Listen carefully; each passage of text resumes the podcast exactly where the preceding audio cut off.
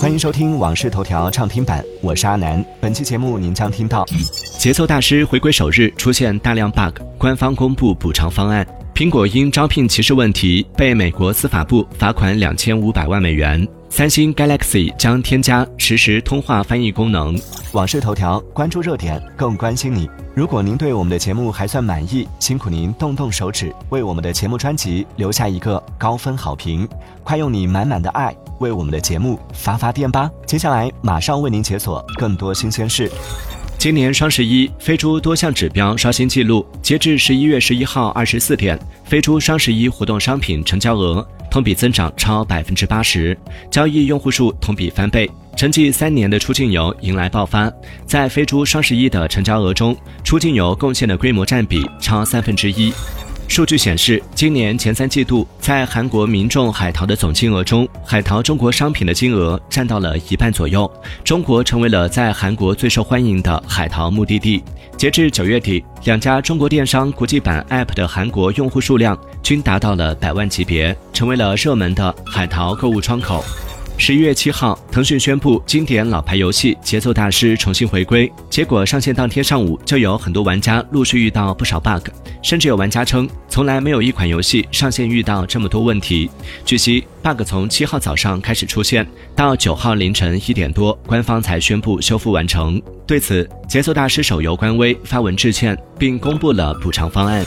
据报道，Meta 与腾讯达成初步协议。将从二零二四年末开始，在中国销售价位较低的新款 VR 头显。Meta 将对设备销售持有更多占比，腾讯将在内容和服务收入中占据更多份额，如软件订阅和游戏销售。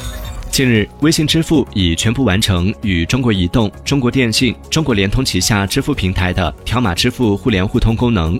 用户可以使用荷包、易支付、握钱包三款 App 的扫一扫功能，直接扫描微信支付个人收付款码进行支付。据腾讯 QQ 官方消息，由于业务调整，QQ 群签到功能将于二零二三年十一月三十号停止运营。目前，官方并没有给出该功能下线的具体原因。近日，美国司法部宣布，苹果公司将支付高达两千五百万美元，以化解与招聘歧视等指控相关的逾期未付的薪资和民事罚款。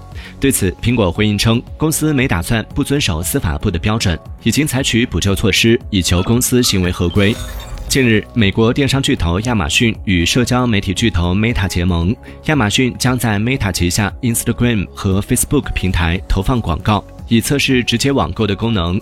这一举措可能会使 Meta 对广告商更具吸引力，并让亚马逊从其网络商店之外吸引更多的购物者。近日，苹果发布了 iOS 十七点二 Beta 二更新，新增了 iPhone 十五 Pro、iPhone 十五 Pro Max 录制空间视频功能。需要注意的是，空间视频需要在售价二点五万多元的 Vision Pro 上才能播放。